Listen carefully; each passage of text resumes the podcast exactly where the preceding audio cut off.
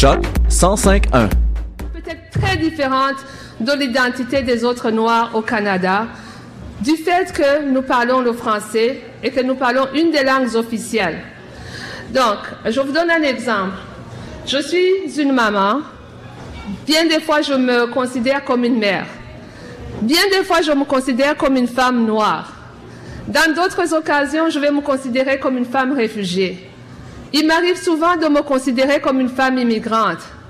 Dans d'autres occasions, bien souvent, je me considère comme une femme francophone. Ça dépend de mon audience. Il s'agit vraiment de savoir naviguer toutes ces identités et aussi de trouver son équilibre dans cette identité.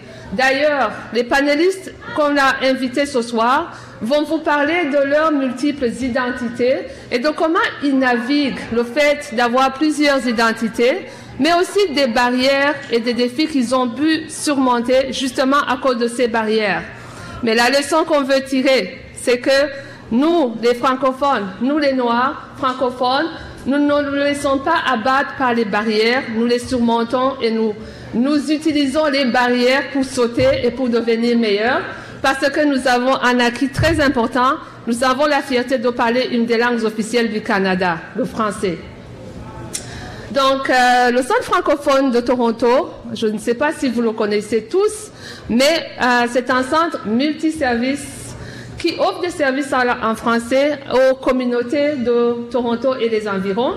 Nous avons des programmes de soins de santé primaires avec les médecins, les infirmiers, euh, promotion de la santé. Nous avons des programmes de recherche de l'emploi. Nous avons des programmes de santé mentale pour les enfants et les adultes. Nous avons un, programme assez élargi de services juridiques et de l'aide juridique. Nous avons un très grand programme de l'immigration et d'établissement des nouveaux arrivants. Nous avons un grand programme de VIH-Sida et bien d'autres programmes, une, clinique d'impôt qui commence bientôt. Je veux dire, en termes de services sociaux et communautaires, soins de santé primaire, il est difficile de nous battre. Je vous invite, chers participants, si vous ne connaissez pas notre centre de santé, je vous invite à venir faire un tour. Je peux vous dire que vous ne serez pas déçus. Donc, euh, ce que j'aimerais dire aussi, c'est ce que, euh, qui nous unit comme francophones. C'est la langue qui est le français. Je vais vous dire que beaucoup de gens qui ne nous connaissent pas, nous les francophones, ils pensent que nous sommes tous similaires, que nous parlons le français, mais vous le savez, vous pouvez le voir. Nous les francophones, nous sommes très diversifiés. Nous venons de plusieurs groupes culturels et sous-culturels nous venons du monde entier et euh, ce qui nous rassemble, c'est vraiment le français. Mais j'aimerais souligner que, euh, encore une fois, revenir au thème de la soirée qui est Ensemble, nous pouvons. Au Centre francophone, nous voulons insister sur ce thème parce que nous réalisons que les, personnes noires francophones ne peuvent pas s'isoler dans un ghetto de noirs francophones. Nous l'avons compris. Nous voulons sortir de ce ghetto. Nous voulons travailler avec les communautés francophones canadiennes, internationales, les francophones qui nous ont précédés, les francophones qui nous ont tracé le chemin et qui font que nous sommes qui nous sommes aujourd'hui, ne l'oublions jamais, et qui vraiment nous ont donné la place et nous ont accueillis et, font, et que euh, actuellement nous sommes parmi eux et nous comptons parmi les francophones de l'Ontario et du Canada. Donc, euh, comme le thème de la soirée est Ensemble, nous pouvons, j'aimerais encore une fois vous encourager, vous tous, de réfléchir sur ce fait d'être euh, francophone universel mondial. Euh, sans tarder, je devrais appeler les membres de, notre panel parce que je n'aimerais pas vous tarder. Nous allons avoir une discussion assez variée qui va consister dans la diversité. On va discuter de la diversité francophone. Nous avons invité des panélistes qui euh, se distinguent par leur parcours extraordinaires et qui ont réussi, qui sont des modèles de réussite dans le secteur qu'ils représentent. Alors, sans tarder, j'aimerais appeler euh, à la scène ici M. Zenon Chayenzi.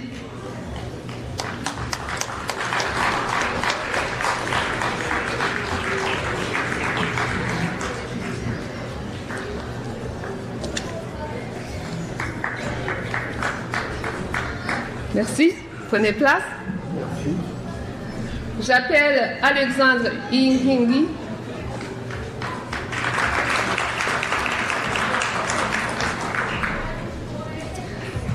J'appelle, euh, je m'excuse, il faut que je trouve le nom.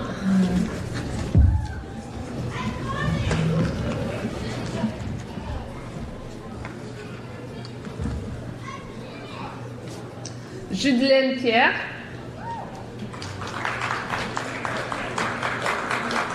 Et Madame Roskati Andy.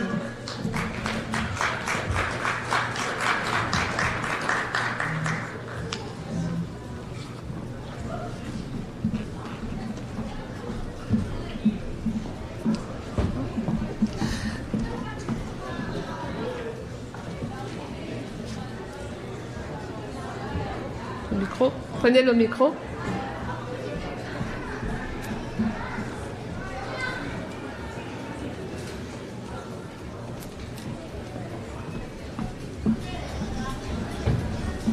Ok. Donc, euh, votre attention, s'il vous plaît. On va essayer d'écouter les, panélistes ici. Donc, comme je disais, les quatre panélistes sont des personnes qui se sont distinguées dans leur secteur ou dans leur catégorie pour ce qu'ils ont pu accomplir comme personnes noires. Et euh, ils vont commencer à se présenter.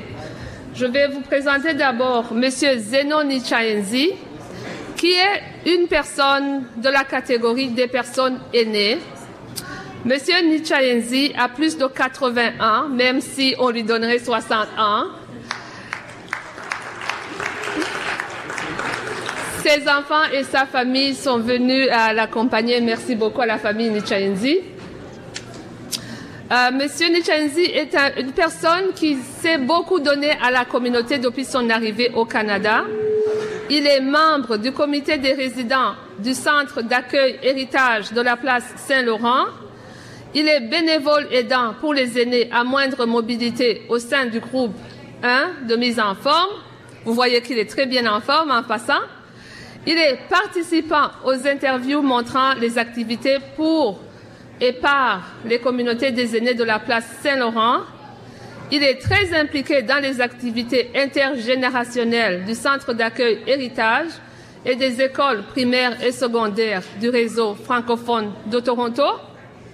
Dans sa vie antérieure, écoutez bien, Monsieur Nichayenzi a été ministre de la Défense nationale du Burundi de 1961 à 1963. Il a été directeur général du premier ministère du Burundi aux années de l'indépendance. Il, était le président du conseil d'administration et professeur d'économie politique de l'université du Burundi. Il était directeur général du premier ministère du Burundi. Il était ministre d'État chargé de la planification et bien d'autres titres. Donc vraiment,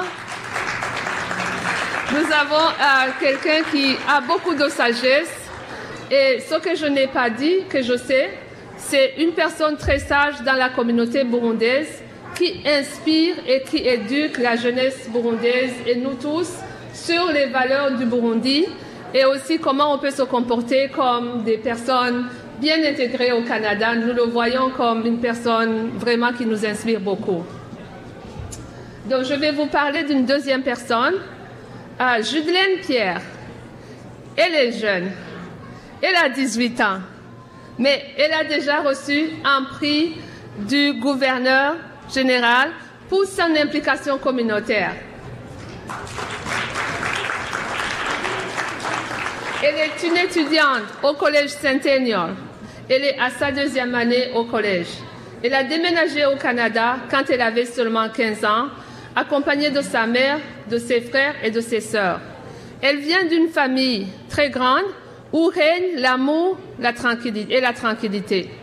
Elle a eu son diplôme au secondaire et mérite, et elle a reçu le prix du gouverneur au secondaire parce qu'elle a complété plus que 1000 heures de bénévolat et elle a été une élève très active à l'école ainsi que dans sa communauté seulement à son âge. Vous comprenez qu'elle est vraiment une personne très inspirante. Madame Rose Katiandi, que dire de Madame Rose Katiandi? Euh, je la connais depuis très longtemps. Elle et moi, on a commencé très longtemps ensemble la lutte pour les services en français. Ça fait 24 ans. Euh, c'est une pionnière immigrante qui nous a beaucoup inspirés. Andy remplit les fonctions de présidente et directrice générale de HER Consulting and Services Inc. depuis plus de 17 ans et possède une vaste expertise et perfectionnement en autonomisation et en développement de carrière et entrepreneuriat. Elle est aussi la présidente de, Connector Canada et a aidé plus, entendez bien, 30 000 personnes à trouver du travail et à améliorer leur qualité de vie. Vous comprenez? 30 000 personnes. Elle est une entrepreneur privée, là. Elle ne travaille pas pour un organisme, mais vous comprenez qu'il y a des familles qui ont dû bénéficier de son aide et qui, présentement, peuvent avoir du pain sur la table à cause du travail de cette femme extraordinaire. Rose est devenue une dirigeante communautaire bien connue et respectée, une défendeuse, une défenseuse et une politicienne en devenir. Bravo. Ainsi qu'une entrepreneur créative et prospère. Elle a déjà reçu plusieurs prix. Euh, je vais en parler de quelques-uns. Euh, des faits marquants de sa vie ont été présentés sur les chaînes de télévision TVO, TFO, CTV, une revue magazine, le Toronto Star, Toronto Sun, EDI Canada et plusieurs autres médias nationaux et internationaux. En 2011, entendez bien, Rose a publié son livre intitulé Going from Homeless to CEO, The No, Excuse Handbook, de sans-abri à PDG. Je ne sais pas si vous avez lu le livre. Moi, j'ai lu le livre. C'est un livre, quand vous le lisez, vous avez les larmes aux yeux. Elle va vous en parler peut-être. Donc, euh, sans tarder, euh, on va commencer le, les questions ou les, euh, le panel. Le but de ce panel, c'est de faire parler ces personnes de la communauté noire qui se sont distinguées dans, dans leur secteur et vraiment de leur demander d'inspirer l'audience sur comment ils ont fait, comment est-ce qu'ils sont parvenus à être là où ils sont rendus aujourd'hui. Alors, sans tarder, je pose la première question. à Monsieur Zenon Nichaenzi, la question s'adresse à vous. On aimerait vous demander de nous dire quand est-ce que vous êtes arrivé au Canada Je suis arrivé au Canada le 23 décembre 2012. J'atterris au Canada il faisait froid. Vous aviez quel âge? J'ai 84 ans. Donc, vous aviez 84 ans à l'époque, non? Non, à l'arrivée, j'avais 78 ans. Quand je suis arrivé en 2012, j'avais 78 ans. Maintenant, un peu, un peu d'arithmétique, c'est 84. Merci beaucoup. Alexandre, est-ce que vous êtes né ou arrivé au Canada à un moment donné? Oui, euh, depuis 2010. Oui. Oui, euh, j'ai fait mes parcours ici au Canada. Euh, donc j'avais à peu près l'âge de 17 ans. Oui. 18 ans. oui, en tout cas. J'ai vécu au Zimbabwe, c'est là où j'ai appris à marcher, je peux dire, mais je viens du Burundi aussi. ok, merci. Merci. Judelaine Alors moi, je suis arrivée au Canada le 22 mai 2012. Comme elle avait dit, j'avais 15 ans. Je ne sais pas si vous vous rappelez le tremblement de terre qu'il y avait en Haïti. J'ai vécu ce tremblement de terre ainsi que ma famille.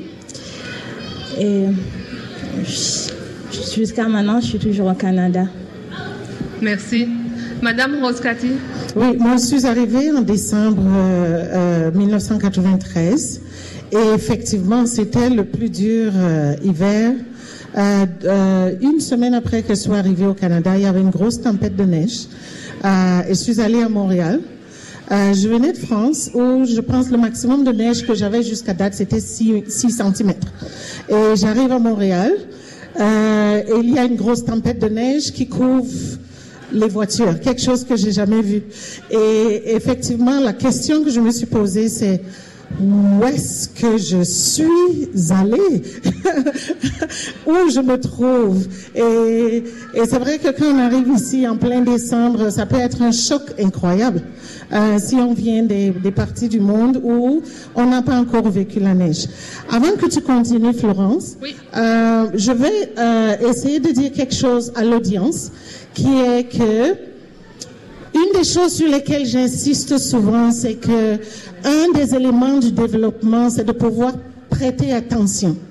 Euh, donc, quand on a une présentation comme celle-ci, euh, les gens vont arriver, on va partager beaucoup de choses. Mais si vous faites du bruit, euh, c'est que je ne sais pas pourquoi vous êtes venus.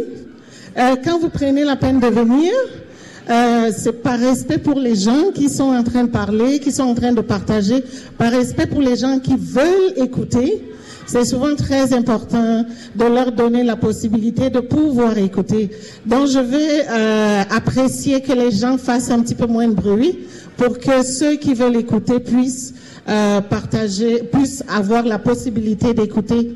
Euh, je suis souvent assez connue pour être très directe. Merci. Je pense que ça fait partie de l'intégration au Canada. Alors, on va demander aux enfants qui sont en haut, s'il vous plaît, les enfants, euh, écoutez, se peut que euh, cette discussion vous intéresse aussi. Donc, euh, puisque vous avez le micro, euh, Rose Cathy je vais commencer par vous. Oui. Qu'est-ce que vous pensez de ce thème que nous avons choisi? Ensemble, nous pouvons, en tant que femmes noires entrepreneurs?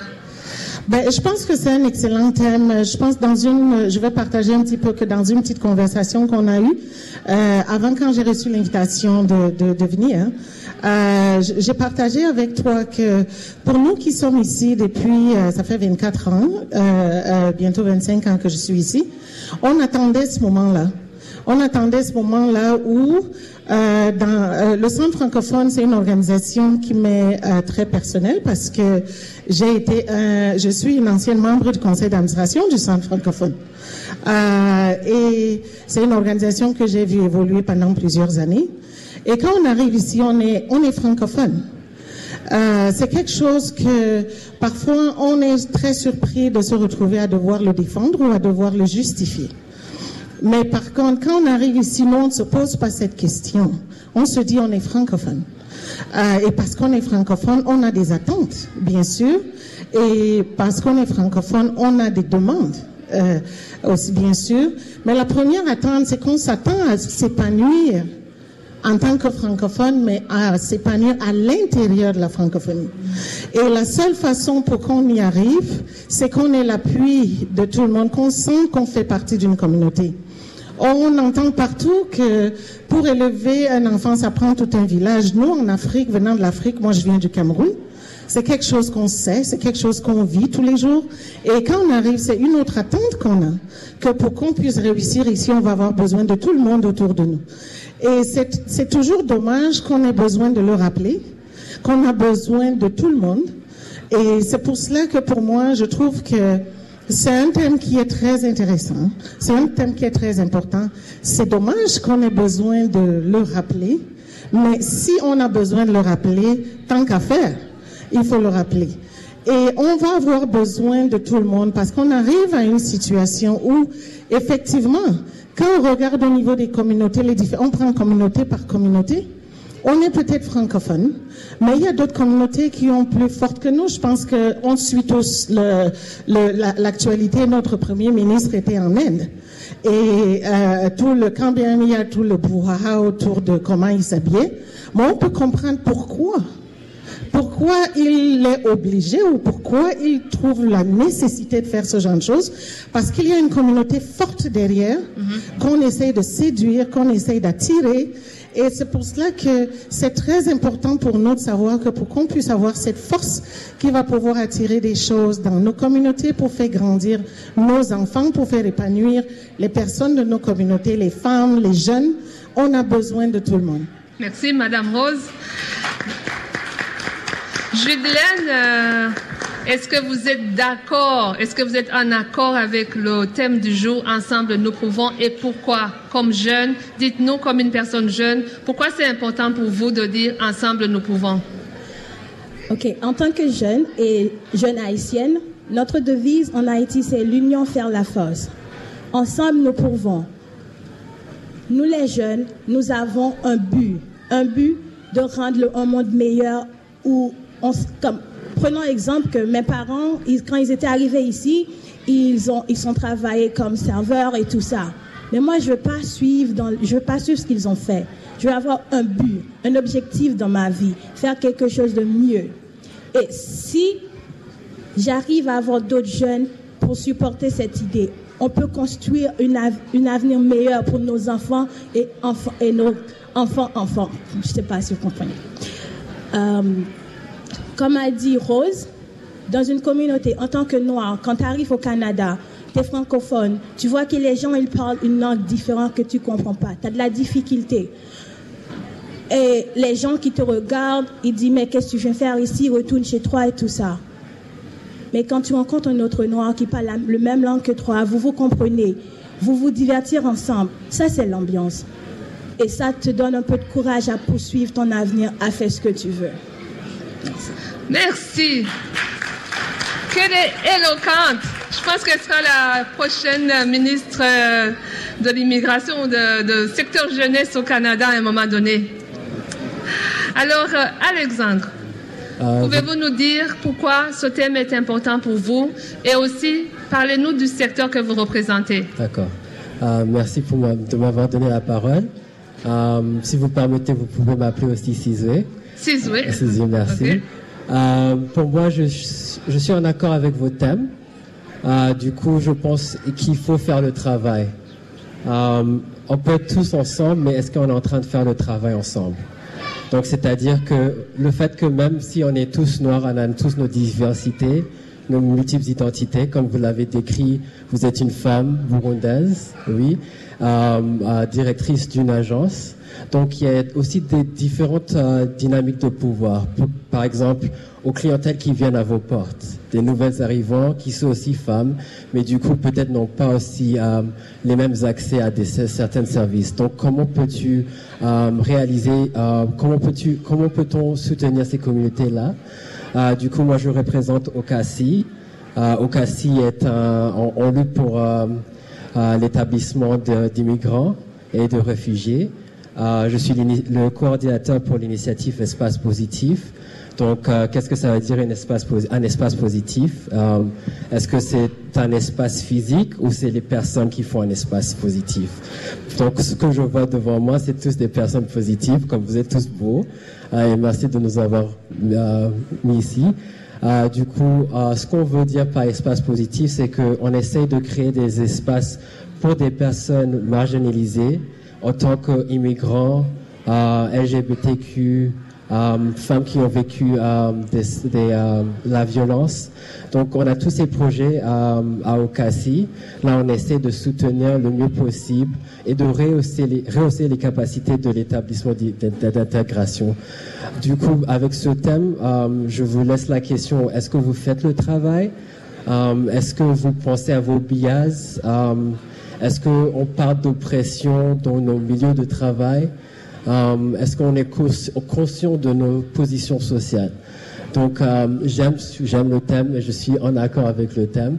Mais encore la question c'est um, où sommes-nous en train de faire le travail? Merci. Merci beaucoup. Donc vous êtes en accord. Tout le monde est en accord jusque-là. Monsieur Zenon Nichayenzi. Pouvez-vous nous parler si vous êtes en accord et pourquoi en tant que personne aînée francophone Je suis entièrement d'accord. Allons ensemble dans la même direction. C'est-à-dire, nous allons chacun, chacun de nous, où il est, ce qu'il fait, il essaye de le faire le mieux possible pour se qualifier. Mais la qualification ne suffit pas. Je dis toujours à mes enfants ou à mes petits-enfants, il faut bien travailler, mais en tenant compte de l'autre, de la communauté, de la famille, de la société dans laquelle vous travaillez, de l'organisme dans lequel vous travaillez. Soyez excellent, mais avec les autres et pour les autres. Et que eux aussi fassent la même chose à votre égard. Ensemble, vous donnez beaucoup quand vous recevez beaucoup et vous recevez, vous donnez, vous formez une famille. Je dis ceci, dans ma communauté où je réside, et conformément aux coutumes du Burundi, je dis ceci. Ma famille, c'est mon voisin. Mon voisin, qu'il soit blanc, qu'il soit jaune, qu'il soit noir, c'est celui-là mon parent.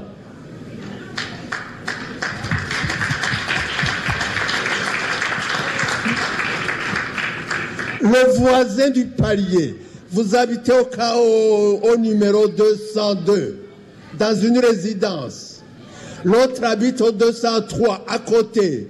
Celui qui va appeler le 911, c'est celui-là Oui. qui va l'appeler. Votre fils, votre mère, même s'il est à deux pas de là, il arrivera quand vous serez mort. Mais celui-là qui est à côté, c'est celui-là, votre parent. Applaudissez-le, notre papa national.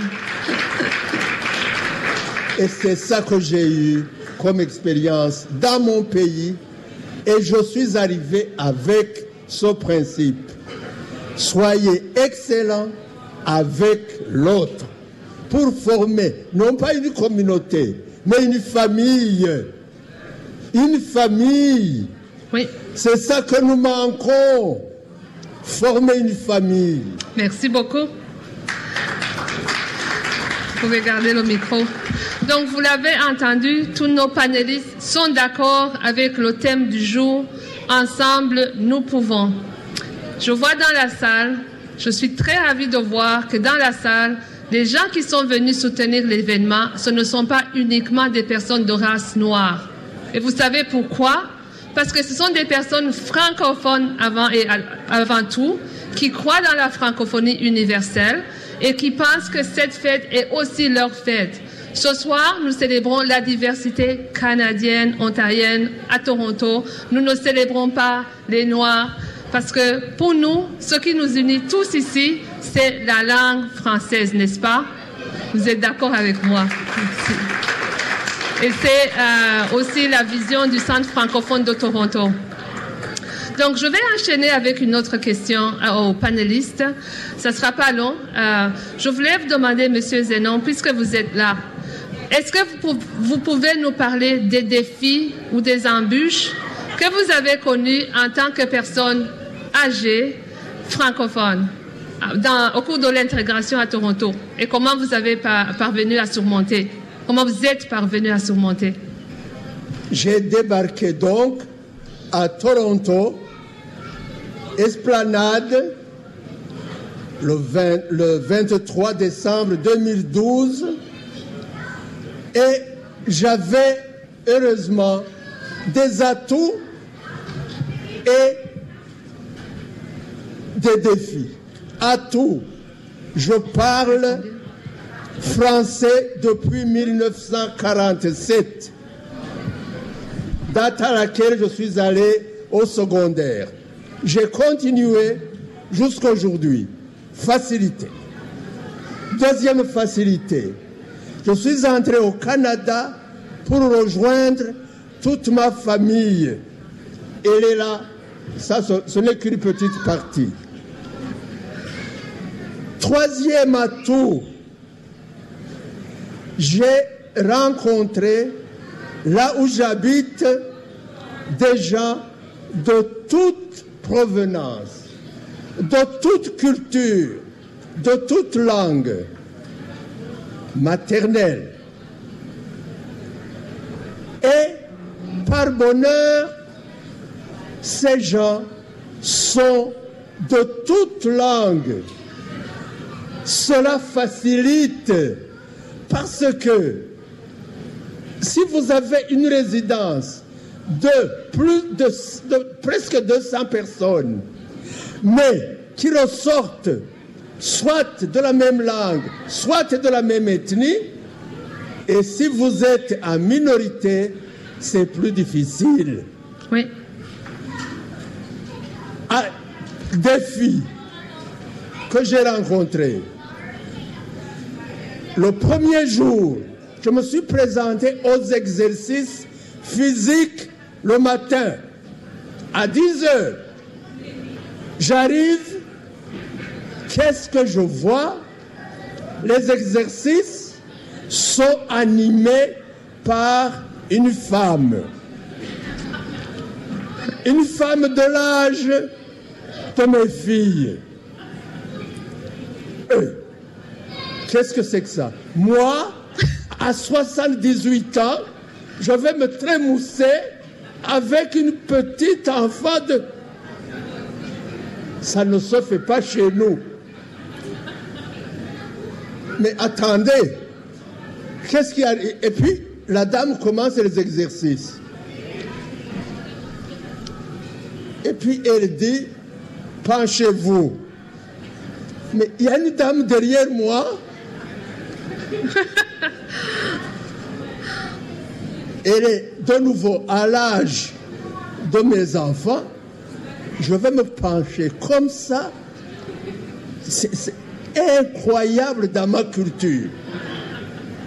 Et puis à un moment donné, on nous dit, exercez votre langue. L'animatrice a dit, allez-y.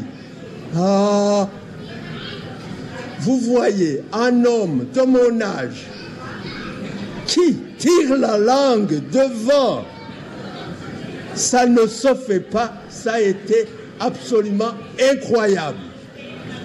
Alors ma tête a dit non, tu ne continues pas. Je suis rentré avec mon épouse, on a concerté, nous nous sommes dit non, on continue et on va gagner. Bravo. Deux semaines après, j'étais complètement à l'aise dans ma communauté.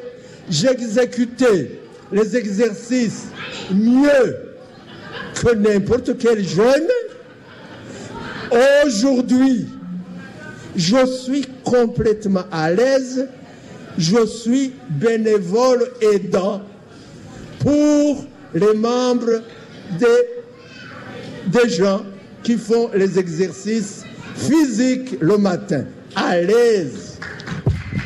Merci beaucoup, Zenon, euh, Monsieur Zenon Lichayendi. Et alors, dernière chose, mes amis, soyez courageux et il n'y a absolument aucune barrière que vous ne puissiez sauter. Mais n'y allez pas imprudemment, c'est tout. Merci beaucoup. Nous sortons au présent. Vous avez entendu ce qui a été un défi pour euh, M. Zenon Nichayenzi. Ça a été vraiment un élément culturel. Il avait une certaine, une certaine culture qui lui empêchait de faire certaines choses, mais en y réfléchissant comme il faut avec son épouse, il a réalisé que c'est vraiment une barrière de chez lui et qu'au Canada, on fonctionne autrement. Et la preuve, il est très en bonne santé à cause des exercices. Ce qui aussi a aidé, je vais parler maintenant ce qui a aidé dans son intégration, si je comprends bien, c'est qu'il s'est retrouvé dans un service francophone pour les francophones, encore une fois la langue, mais aussi les services en français, d'où l'importance des services qui sont offerts aux francophones en Ontario. Merci beaucoup. Alors, euh, à vous, Alexandre, quel a été votre défi en tant que euh, personne euh, jeune de votre catégorie? Qu'est-ce qui a été le plus difficile et comment vous l'avez surmonté? Autant que pour moi, avec mon expérience de vie, ce que j'ai remarqué, c'est que j'avais du mal à comprendre ou pas comprendre, mais comment réconcilier les différentes identités qu'on a. Donc, c'est-à-dire que euh, la communauté que je représente, par exemple, c'est euh, les nouveaux arrivants LGBTQ. Euh, donc, c'est-à-dire que les, personnes qui, les personnes homosexuelles, gays, lesbiennes, de la communauté immigrante. Donc, ces personnes-là font face à des multiples oppressions. Donc, ils sont des personnes racisées. Donc, ils vont, ils vont faire font face au racisme. Et aussi, en même temps, c'est des personnes immigrantes. Euh, en, tant qu'immigrante, à des barrières que vous allez faire face, euh, accès aux, services, euh, et aussi au fait que, dépendamment de votre âge, des fois, il y, a des, y a des services pour des gens plus jeunes comparé à des personnes aînées. Et aussi, quand on parle de la langue, la langue, ça vient avec la culture. Et le fait que, oui, on parle le français, mais notre français varie dépendamment de notre euh, syntaxe et tout. Et des fois, ça, ça, cause des barrières en termes de navigation. Donc, avec cette euh, communauté, il y a aussi des impressions qui se réalisent euh, dans trois niveaux, on peut dire. Donc, interpersonnellement, donc le fait que d'appartenir dans une communauté LGBTQ, il y a des oppressions autour de ces identités.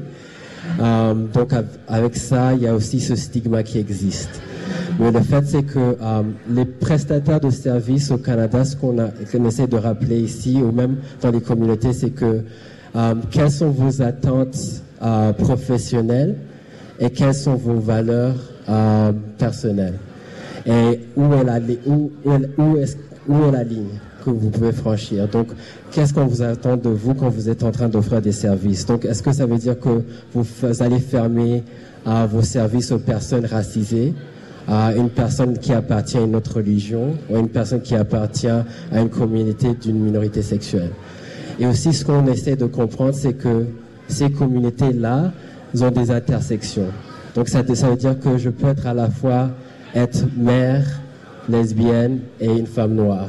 Donc, je vais faire face au racisme, au sexisme et à tout ça. Donc, comment on peut faire pour intégrer avec les autres communautés? Comment on peut faire pour démystifier? Et un problème que j'ai aussi remarqué, un problématique de personnes LGBTQ, c'est d'être visible, d'en parler, ou d'être soi-même ou d'assumer. Donc ça ne veut pas dire qu'on a des cornes, ou on se balade partout, mais on est là comme tout le monde.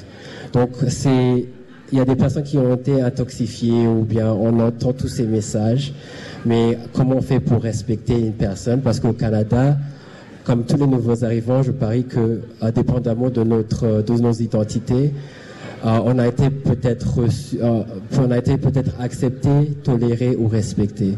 Ce qu'on essaie de rappeler aux gens, c'est que c'est pas tout le monde qui va vous accepter. Euh, on veut pas être toléré, euh, donc on essaie de demander le respect. Donc c'est c'est une des choses qu'on on essaie de démontrer de la résilience dans la communauté. Merci. Merci beaucoup. Donc, euh, si je comprends bien, euh, vous avez connu beaucoup de barrières que connaissent toutes les autres personnes qui sont noires. Comme on a dit tantôt, les identités, les multiples identités euh, vécues par les personnes noires francophones. Et votre façon de surmonter a été de vous assumer, d'accepter votre identité, de la partager, mais aussi de vous impliquer, parce que je sais que vous êtes très impliqué au niveau de OCASI pour la sensibilisation et l'éducation des autres personnes qui peut-être ne comprennent pas ou sont euh, encore réticents face à, aux communautés LGBTQ. N'est-ce pas? Merci beaucoup. Un bon modèle de réussite. Alors, Judelaine, euh, vous avez déjà parlé de votre vécu comme jeune, mais quels ont été votre défis comme une jeune intelligente qui a dévisé assez... Euh, j'ai compris que vous avez des grands objectifs. Qu'est-ce qui vous a été difficile comme jeune francophone? Ah, Comme jeune francophone, quand je suis arrivée ici, euh, le plus grand défi, c'était la langue, ainsi la diversité.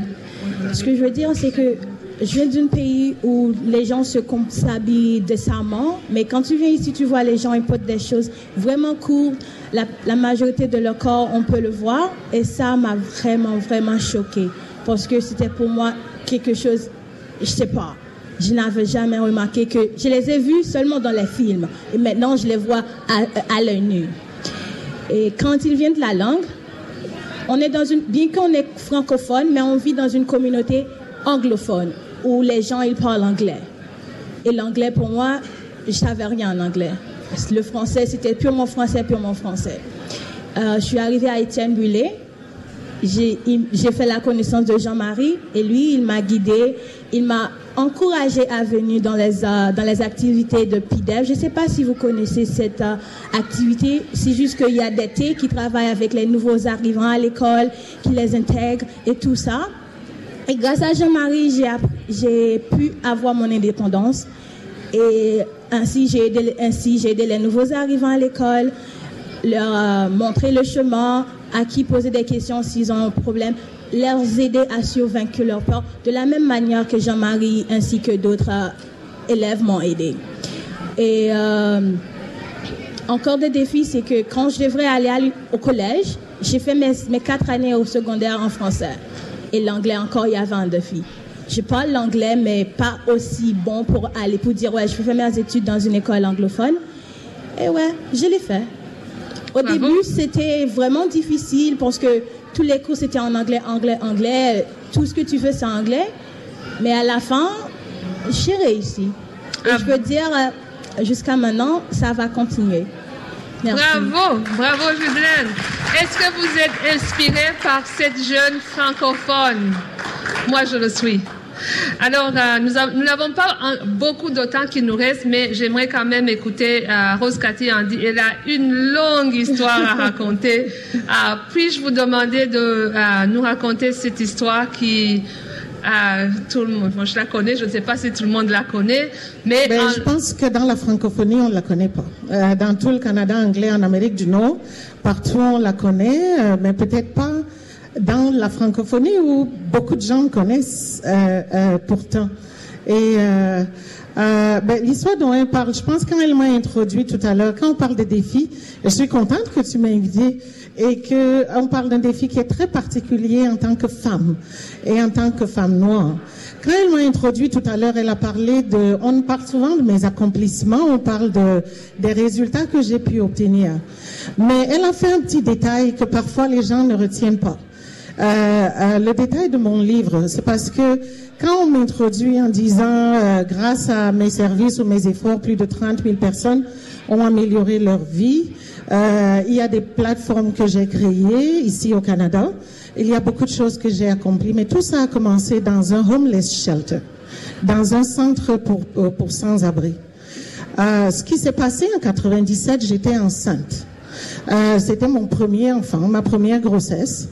Euh, je travaillais, j'avais un très bon emploi à la Banque Royale. Euh, j'avais préparé la venue de mon enfant. j'ai mis de l'argent de côté. Euh, je vivais avec quelqu'un, le père de mon enfant.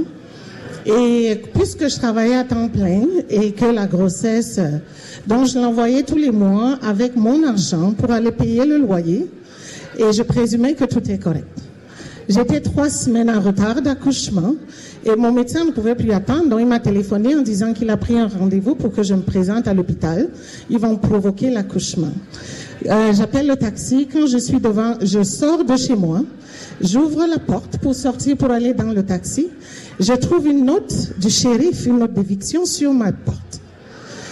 Euh, euh, il y a, si vous, pour ceux qui ne savent pas, quand tu as la note du shérif, ça veut dire que ils ont déjà épuisé toutes les démarches, toutes les possibilités, et que c'est le seul recours, c'est qu'on te mette à la porte. Euh, donc, au moment où je suis en train d'aller à l'hôpital pour accoucher mon enfant, je n'ai plus de maison. J'arrive à l'hôpital, je comprends pas pourquoi j'ai une note de shérif, je téléphone. Euh, ils me disent, euh, ben, on, est même étonné que vous êtes resté aussi longtemps parce que ça fait des mois et des mois et des mois que vous n'avez pas payé un sou. Et je n'arrive pas à comprendre parce que je sais que tous les mois, j'envoie quelqu'un payer ce loyer.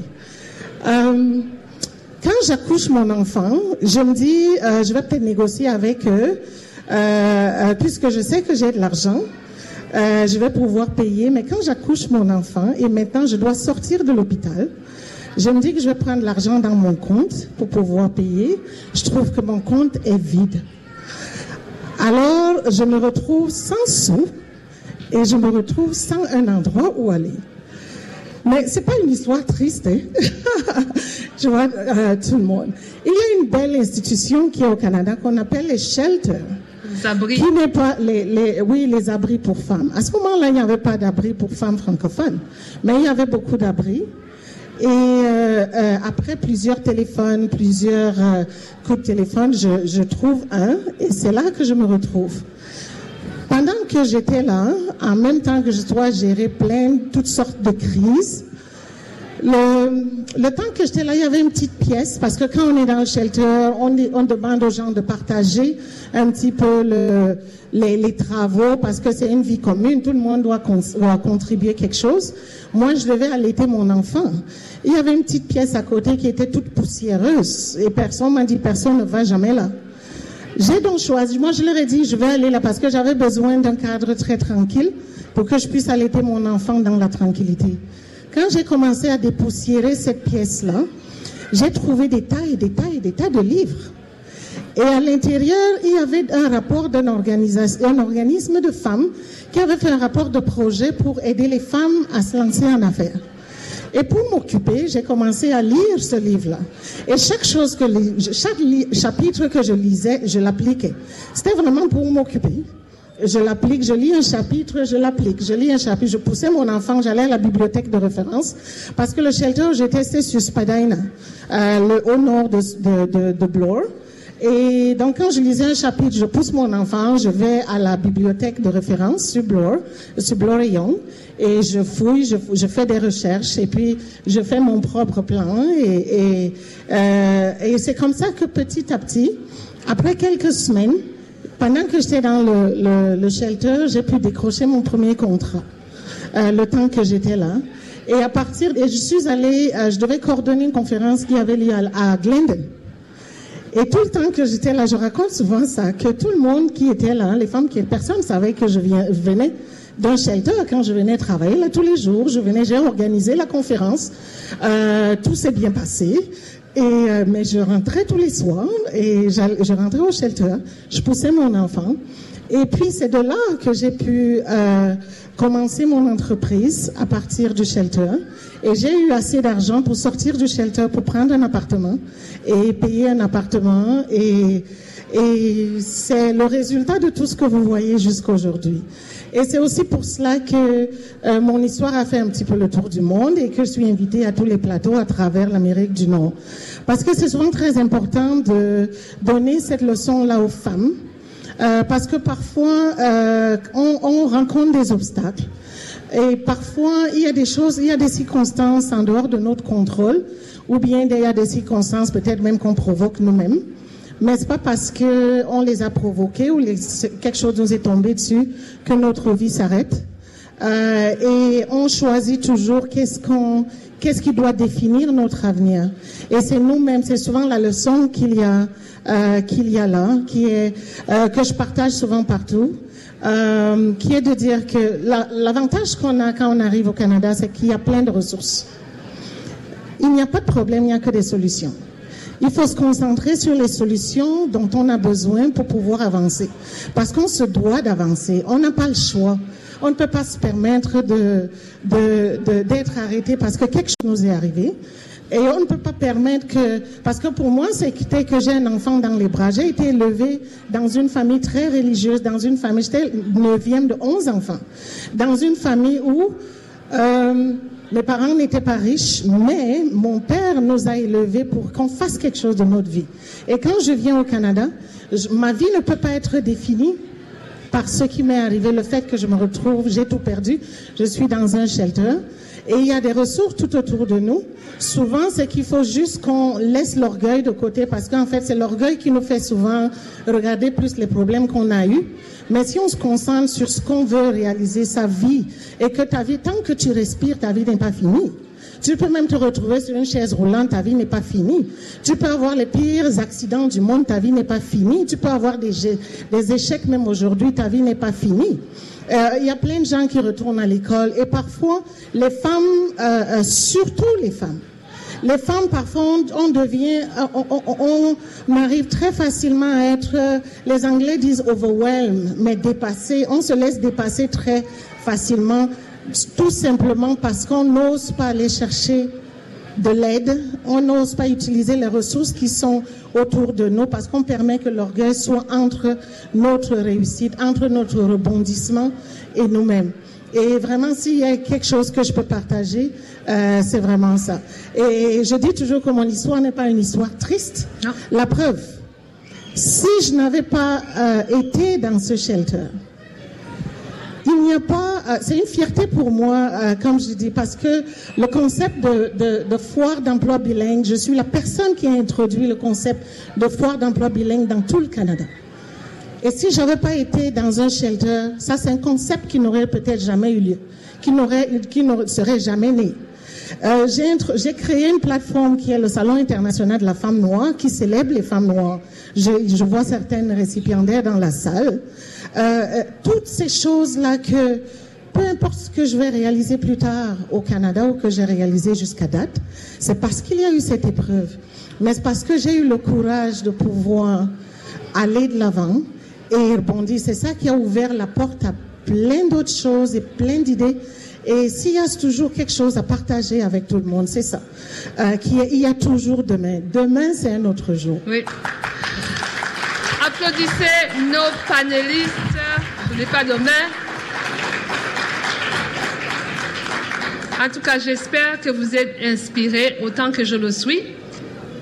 Sur ce, nous allons passer euh, aux prochaines euh, activités de la soirée. Euh, je vous remercie, les panélistes, pour votre inspiration. Vous êtes des personnes de race noire, francophones, vous vous n'avez pas accepté de vous faire arrêter par les barrières que vous rencontriez en tant que personne âgée, LGBTQ, euh, jeune ou femme seule, monoparentale, abandonnée, etc. Et ce qui, je pense, vous a aidé à surmonter, c'est la résilience qui vous caractérise. C'est aussi que vous avez compris comment chercher les ressources. Rose Cathy l'a bien dit, au Canada, c'est un pays d'opportunités. Et je vous encourage, vous tous ici, incluant moi-même, de euh, toujours essayer de progresser et de profiter de ce qui nous est offert et de continuer dans l'union euh, qui caractérise les francophones à Toronto. Merci beaucoup.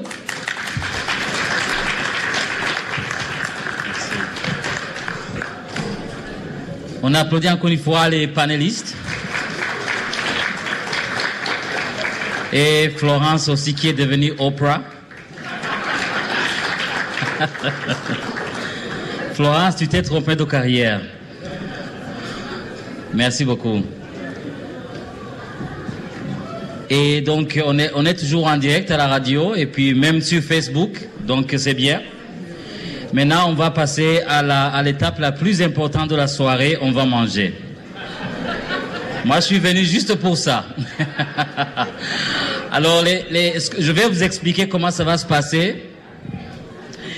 Euh, la nourriture, il y en a assez. Comme j'ai dit, j'ai euh, payé la facture. Donc, on a deux stations, mais c'est la même nourriture. Donc, vous avez le choix d'aller à gauche ou à droite. Euh, c'est la même chose. Ce qui est différent, ça sera peut-être la quantité que vous allez manger.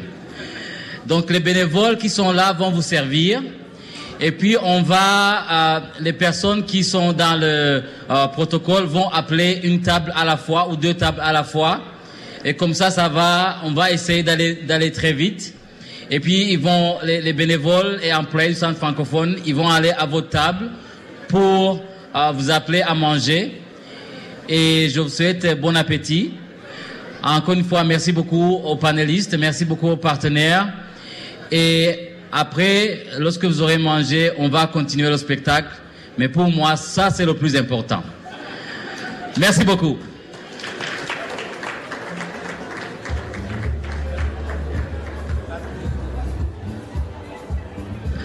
N'oubliez pas aussi qu'il y a des, boissons ici si vous voulez vous, vous servir. Merci beaucoup.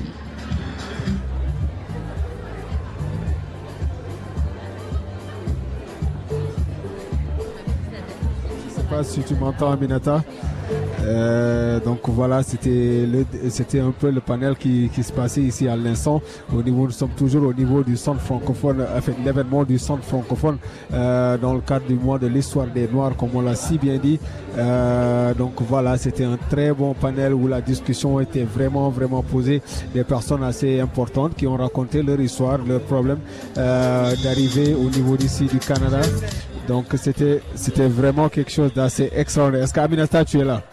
Oui, je suis là, je suis avec vous et d'ailleurs euh, je vous entends avec cette musique bah. de fond. Euh, je vous entends très bien et je vois d'ailleurs que vous commencez à vous mettre dans l'ambiance apparemment. Je vais vous laisser euh, manger tranquillement et puis je pense que moi de mon côté je vais vous faire passer une petite programmation spéciale Afrique Caraïbes histoire de vous mettre dans de bonnes conditions pour ce petit repas pour la soirée en tout cas.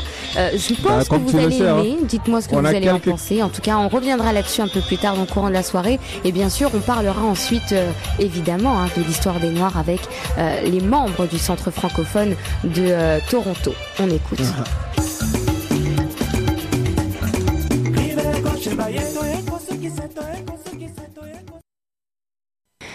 C'était euh, Odile et Hakim pour leur chanson Papati. Euh, en tout cas, ça sent le soleil tout ça. Hein. Ça donne envie de danser, ça donne envie de chanter, ça donne envie de chanter. Pardon. Moi, je découvre cette chanson avec vous et franchement, j'adore ça. Ce soir, de toute façon, on a décidé de vous faire danser sur 105.1. On va mettre à l'honneur ce soir l'histoire des Noirs, vu que c'est le mois de février, que c'est pas terminé.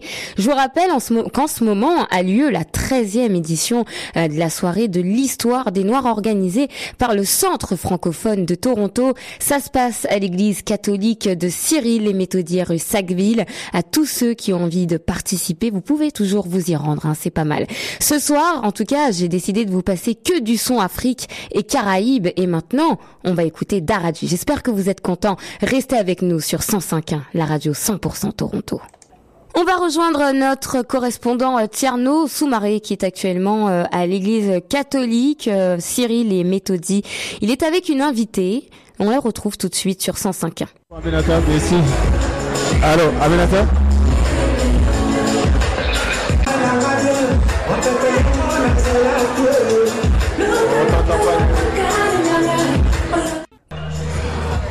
Euh, vous avez écouté à l'instant euh, la compagnie créole Vive le douanier Rousseau, mais maintenant je vous propose de repartir directement sur le lieu de l'événement de commémoration de l'histoire des Noirs organisé par le Centre francophone euh, de Toronto rue Sackville. Et justement, on va recevoir au micro euh, de Choc FM 105.1 René Viau, qui est le vice-président du conseil d'administration du Centre francophone. Monsieur Viau, bonjour. Oui, bonjour, bah, bonsoir. Bonsoir, comment se passe la soirée?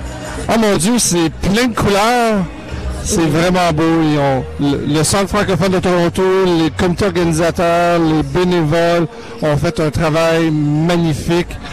Euh, puis là, comme je vous disais tantôt, vous n'avez pas la chance de voir ce que je vois, mais c'est de toute beauté, plein de belles couleurs, de belle musique, et on a mangé de l'excellente nourriture. J'en doute pas. En tout cas, j'étais peut-être pas là physiquement, comme je vous disais tout à l'heure, mais le cœur y est. Monsieur Vio, parlez-nous un petit peu plus de l'événement. Est-ce que c'est la première fois que vous, participez à cette célébration ou vous êtes coutumier? Non, effectivement, c'est la première fois que je participe à, cette, à, l'événement tant que tel. Euh, les années antérieures, ça fait, ça fait plus de quatre ans que je suis avec le Centre francophone. Alors, on a toujours contribué, on a toujours été présent, mais personnellement, c'est la première fois que je suis ici. Qu'est-ce que vous avez pensé donc de l'organisation, du forum? Ben écoutez, comme je disais tantôt, c'est je suis rentré dans la salle, j'ai été ébahi de voir euh, tellement de belles couleurs, une belle organisation, une belle salle. Et puis la table de panel que Florence a mis de l'avant, c'était excellent.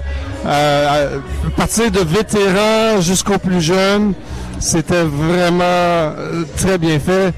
Et euh, quelle belle table avec quel bel panel avec quelle belle expérience. En quoi est-ce que c'est important de, de rappeler le mois de l'histoire des Noirs? Ben en fait, c'est très important parce que ça fait partie de notre culture ici au Canada. Et d'autant plus ici à Toronto, euh, ça représente la diversité. Euh, et, de, fait, il y a, comme je disais dans mon, euh, quand mon discours, 42% des d'un million de, de, Noirs qui habitent ici au, Canada, 42 sont ici à Toronto. Donc, c'est très important de participer, que le Centre francophone participe à cet événement-là, initie l'événement pour le bénéfice de la communauté noire francophone de Toronto. Qu'est-ce que vous pensez de la réussite de la soirée? Est-ce que vous êtes content de ce que vous voyez autour de vous? Absolument, je suis très, euh, je suis très heureux de voir. premièrement, je suis heureux d'être ici. J'ai été euh, heureux, je suis heureux qu'on m'ait permis d'être euh, au podium. Et puis, euh, la soirée est encore très jeune. J'en doute pas. En tout cas, euh, on retient énormément de choses positives de cette soirée. On en apprend énormément. On a, moi, j'ai pu vous entendre. Vous avez fait euh, entrer sur la scène plusieurs jeunes qui ont fait part de leurs expériences. Quel est le message que vous retenez de cette soirée?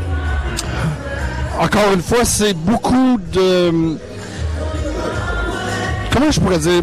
C'est on apprend les certaines difficultés que les jeunes ont à euh, les stéréotypes qui sont imposés.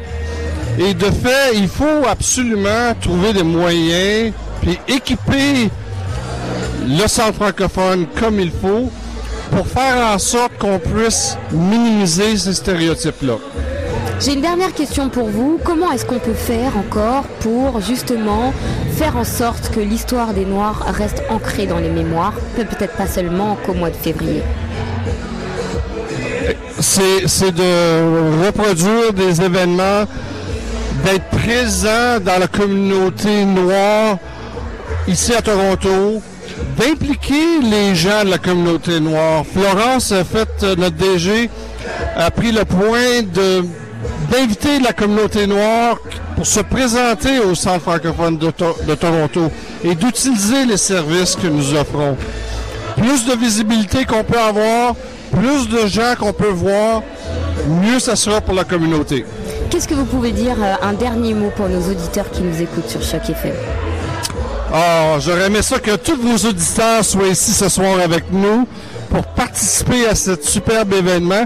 Et j'ai un défi pour eux c'est que l'an prochain, pour la 14e édition, on va devoir doubler la salle parce que certaines personnes qui, sont, qui nous écoutent ce soir vont venir nous voir ici et vont être présentes. Super. Eh ben écoutez, Monsieur Vio, c'est une très très bonne nouvelle de l'entendre en tout cas. Merci d'avoir répondu à nos questions euh, sur Choc FM 105.1, la radio 100% Toronto. Maintenant, tout de suite, je vais laisser quand même nos auditeurs se mettre dans une ambiance plutôt festive. Je vais leur proposer d'écouter un peu de musique antillaise. On va écouter Cassave, un son très ensoleillé. D'ailleurs, le titre de la chanson, c'est Soleil. On écoute tout de suite. Merci à vous.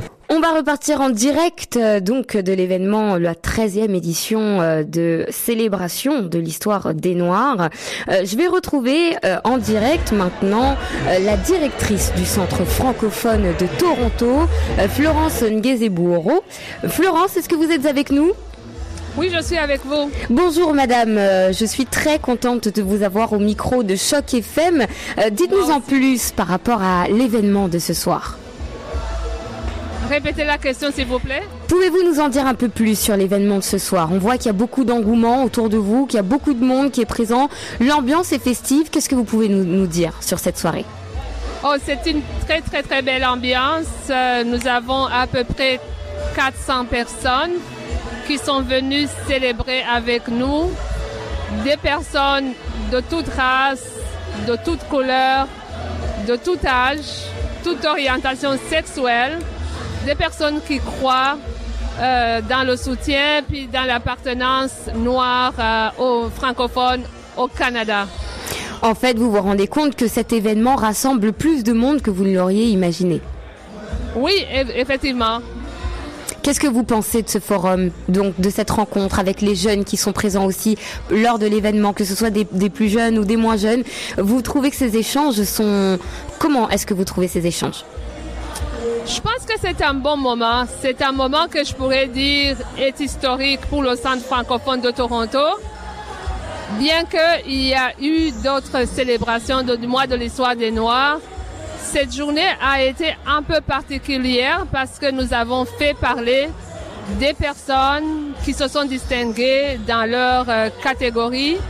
Nous avions une personne âgée de plus de 80 ans, une personne de la communauté LGBTQ, une personne jeune de 18 ans à peu près, et euh, une femme francophone entrepreneur.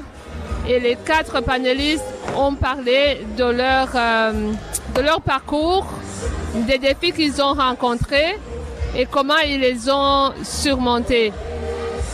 Pourquoi est-ce que vous trouvez que c'est important, en tout cas si important, de souligner le mois de l'histoire des Noirs? Bon, c'est pour plusieurs raisons, parce que pour nous, les Noirs francophones, il y a une différence. C'est parce que nous parlons la langue, une des langues officielles, mais aussi nous connaissons plusieurs barrières à cause de nos multiples identités. D'ailleurs, on en a parlé. Nous avons des gens qui sont euh, personnes noires, francophones, mais aussi ont d'autres identités, comme je viens de parler des panélistes. Alors, pour nous, ce qui nous unit, c'est la, c'est la langue française. Et ce que nous avons souligné aujourd'hui, c'est l'appartenance à la francophonie mondiale, universelle, franco-ontarienne si vous voulez, et que euh, nous voulons unir nos forces avec ceux qui nous ont précédés, je veux dire les francophones nés au Canada, les franco-ontariens si vous voulez, et nous voulons apporter notre contribution. Nous leur avons aussi remercié de nous avoir euh, tracé le chemin et de nous avoir accueillis favorablement dans leur pays. Nous nous sentons bien intégrés grâce à eux. Qu'est-ce que vous pouvez euh, retenir comme message par rapport à cette soirée? Bon, c'est un message d'espoir.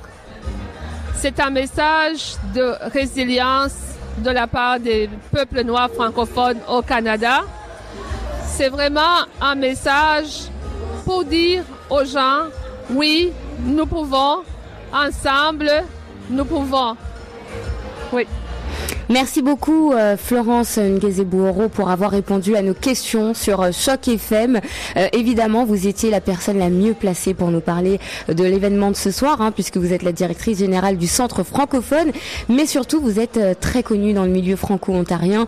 Vous avez à votre actif 13 ans d'expérience dans la gestion d'un centre communautaire et vous avez aussi travaillé pour le gouvernement fédéral, provincial, pardon, pendant 10 ans. C'est important de le préciser. C'est important d'expliquer quel est le rôle du centre francophone de Toronto, y compris euh, lorsqu'il s'agit de redorer un petit peu euh, euh, certains événements historiques, hein, comme celui que nous vivons ce soir, l'histoire des Noirs pendant ce mois de février. Merci encore d'avoir répondu à nos questions. Maintenant, je vais laisser nos auditeurs écouter un petit peu de, de musique, histoire de se mettre un petit peu dans l'ambiance de la soirée. Restez avec nous sur Choc FM 105.1. C'est un plaisir de vous avoir parlé. Voilà, on va laisser un petit peu la musique de côté. Maintenant, je vous propose de revenir encore sur l'événement. J'ai le plaisir de pouvoir avoir au micro Cathy Rose, Cathy Handy, euh, qui est une femme entrepreneur qui s'est lancée elle aussi dans l'aventure du Self-Made Woman 2.0.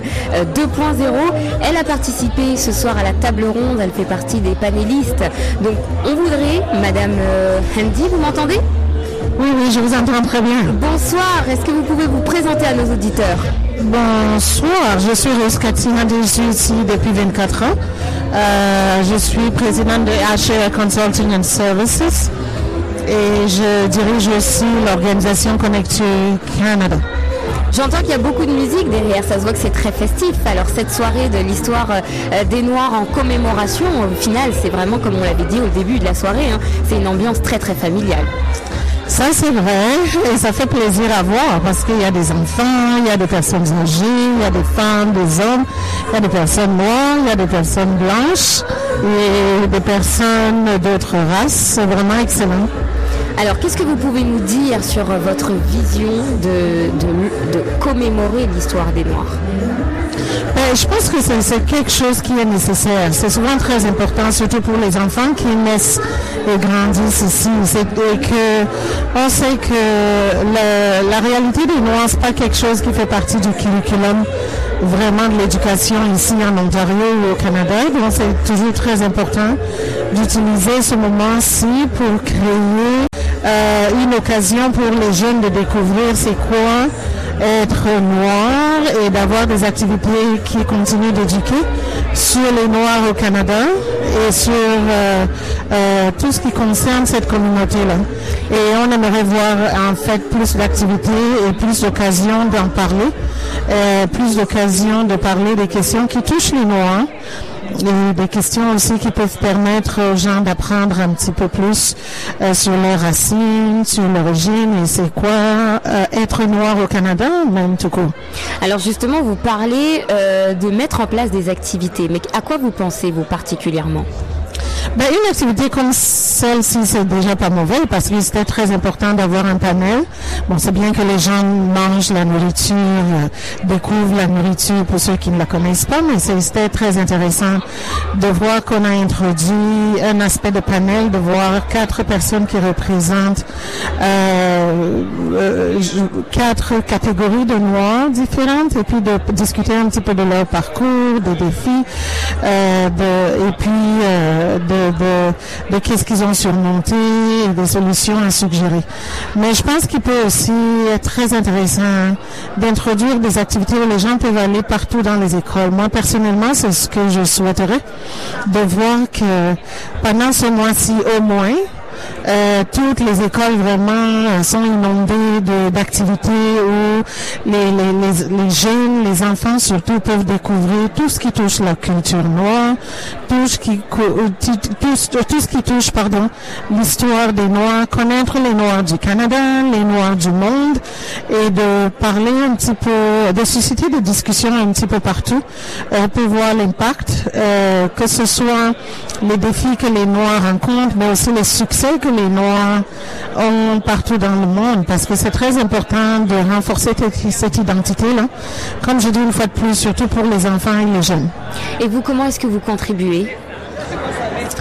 Oh, moi, je contribue énormément parce que je suis la créatrice du Salon international de la femme noire au Canada, qui est une plateforme unique qui célèbre les Noirs.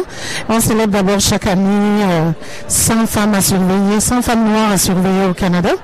Euh, ce qui fait que ce mois-ci, ça donne une occasion pour moi de pouvoir recommander énormément de femmes noires qui sont un, peu partout dans les entreprises, qui donnent des, euh, des présentations, qui partagent leur parcours qui partagent leurs histoires.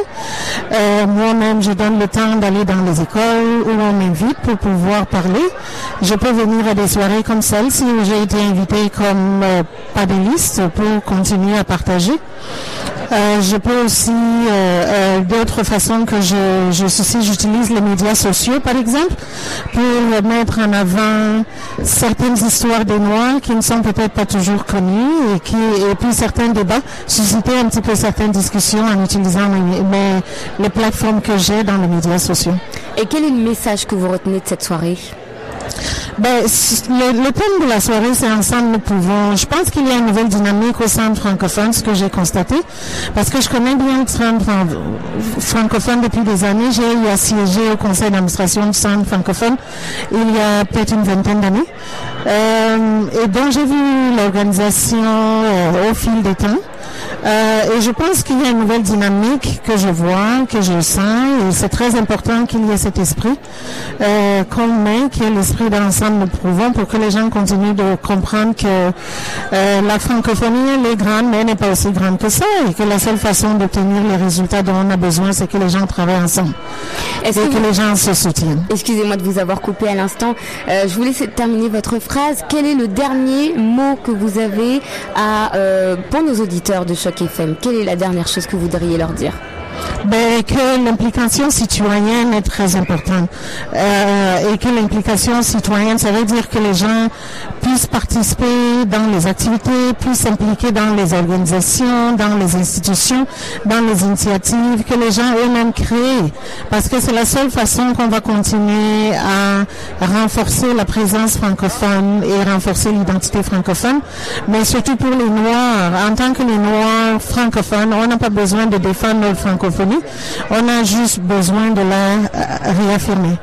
Très bien, merci beaucoup euh, Rose Cathy Handy d'avoir euh, gentiment répondu à nos questions. C'était très agréable d'entendre ce que votre point de vue euh, sur euh, la cérémonie, en tout cas de ce soir. Je vais laisser maintenant nos, nos auditeurs écouter un petit peu de, de musique, puisqu'on leur a promis une petite programmation musicale spéciale Afrique et Caraïbes. Donc on va les laisser écouter un peu de musique. Merci à vous. Merci beaucoup. La musique d'abord, 100% Toronto. La musique d'abord. 105.1 Choc FM. Salut, c'est Amélie Lefebvre. Vous écoutez Choc FM 105.1 100% Toronto.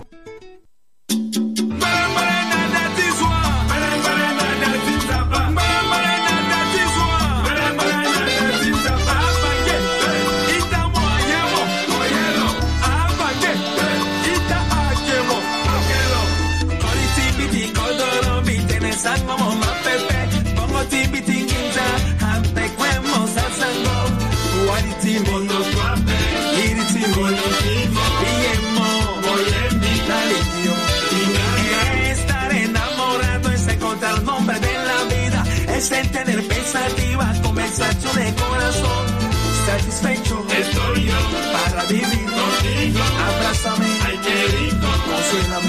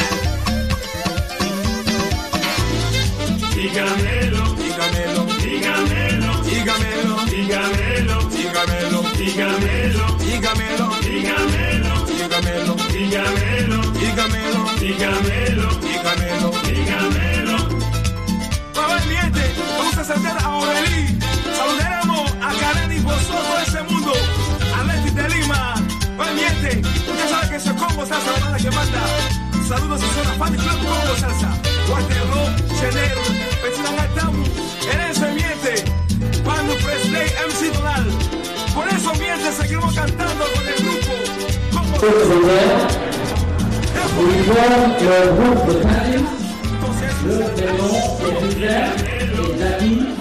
Voilà, on va repartir en direct de l'événement de la 13e édition qui se tient ce soir pour la commémoration euh, de l'histoire des Noirs rue euh, Sackville. C'est avec euh, le centre francophone de Toronto, mais également avec euh, les membres de notre équipe Choc FM. Et je vais redonner le micro tout de suite à Tierno puisqu'on arrive à la fin de notre soirée. Euh, Tierno, Tierno, est-ce que tu... je t'entends super bien. Est-ce que tu m'entends Je t'entends parfaitement. Oui, c'est une façon de se dire au revoir. Au revoir en musique, au revoir en danse, très exactement. Euh, les belles choses vont commencer, comme on l'a dit, la soirée dansante va commencer dans, dans un instant. Donc on peut dire qu'elle a même commencé avec de la danse, un groupe de danse qui est en ce moment sur la scène. Euh, on était là depuis 18 heures pour pr- présenter un peu euh, cet événement avec le CFT, le Centre francophone de Toronto, dans le cadre du mois de l'histoire des Noirs, de cette euh, belle soirée qu'on a eu à, couvrir depuis au moins euh, deux heures ou trois heures de temps, on va dire. Et quand même, on n'a rien laissé. On a eu des invités qui sont venus nous voir. On a assisté à ce panel. On a assisté à beaucoup de belles choses ici. Euh, je pense aussi que toi, de ton côté aussi, tu as passé une super belle soirée. Moi, de mon côté, ça a été une super belle soirée. Donc, je te rends l'antenne en disant au revoir à tous les auditeurs. Avec tous les repas que vous avez bien mangés euh, lors de l'événement, je suis sûre que vous avez passé une bonne soirée. Merci d'avoir été sur place et d'avoir couvert cet événement exceptionnel. euh, en- Je en- comme je, je le répète encore une fois, euh, en l'honneur du mois de l'histoire des Noirs, ici, on vous a montré à vous les auditeurs euh, que ici, on savait se rappeler des choses. Merci à tous ceux qui nous ont écoutés en direct depuis la cathédrale orthodoxe de Cyril et Méthodie, mais aussi à tous ceux qui étaient avec moi sur les ondes de 105.1. Ça y est, c'est la fin de notre émission spéciale. J'espère que vous avez aimé nous écouter, mais surtout en apprendre sur ce mois de célébration de l'histoire des Noirs. Je vais citer ma mère ce soir, hein, qui me dit souvent que le souvenir est important, et j'espère que nous avons su honorer cette promesse qui était de mettre en lumière cette, péri- cette période importante le temps d'une soirée. Merci à tous. Quant à moi, vous pourrez me retrouver dans Bonjour Toronto tous les matins de 7h à partir de lundi. À bientôt.